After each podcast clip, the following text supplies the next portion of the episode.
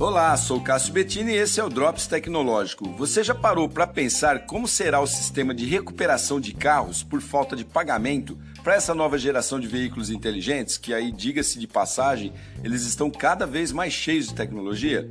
Pois é, a Tesla pensou nisso, né?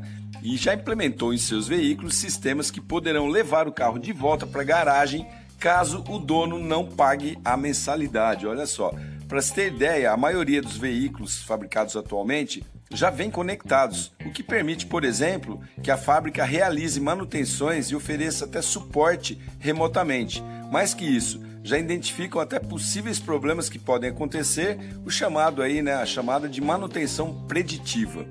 Eles também estão vindo com vários mecanismos que assumem o controle do veículo em situações de perigo ou necessidade, como sensores que podem prever isso e frear o carro antes que aconteça algum acidente.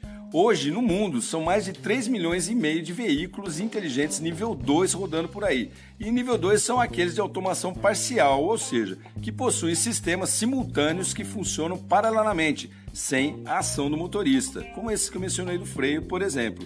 E o nível 5, que é o maior, são aqueles que andam realmente sozinhos. E esse exemplo de recuperação de carros é apenas um dos possíveis desdobramentos que essa geração de veículos inteligentes vai causar na vida das pessoas, dos negócios e, claro, da mobilidade urbana. Legal, né? Parece que vai ser bem interessante esse negócio, você não acha? Sou o Cássio Bettini, compartilhando temas sobre tecnologia, inovação e comportamento. Até o próximo! próxima.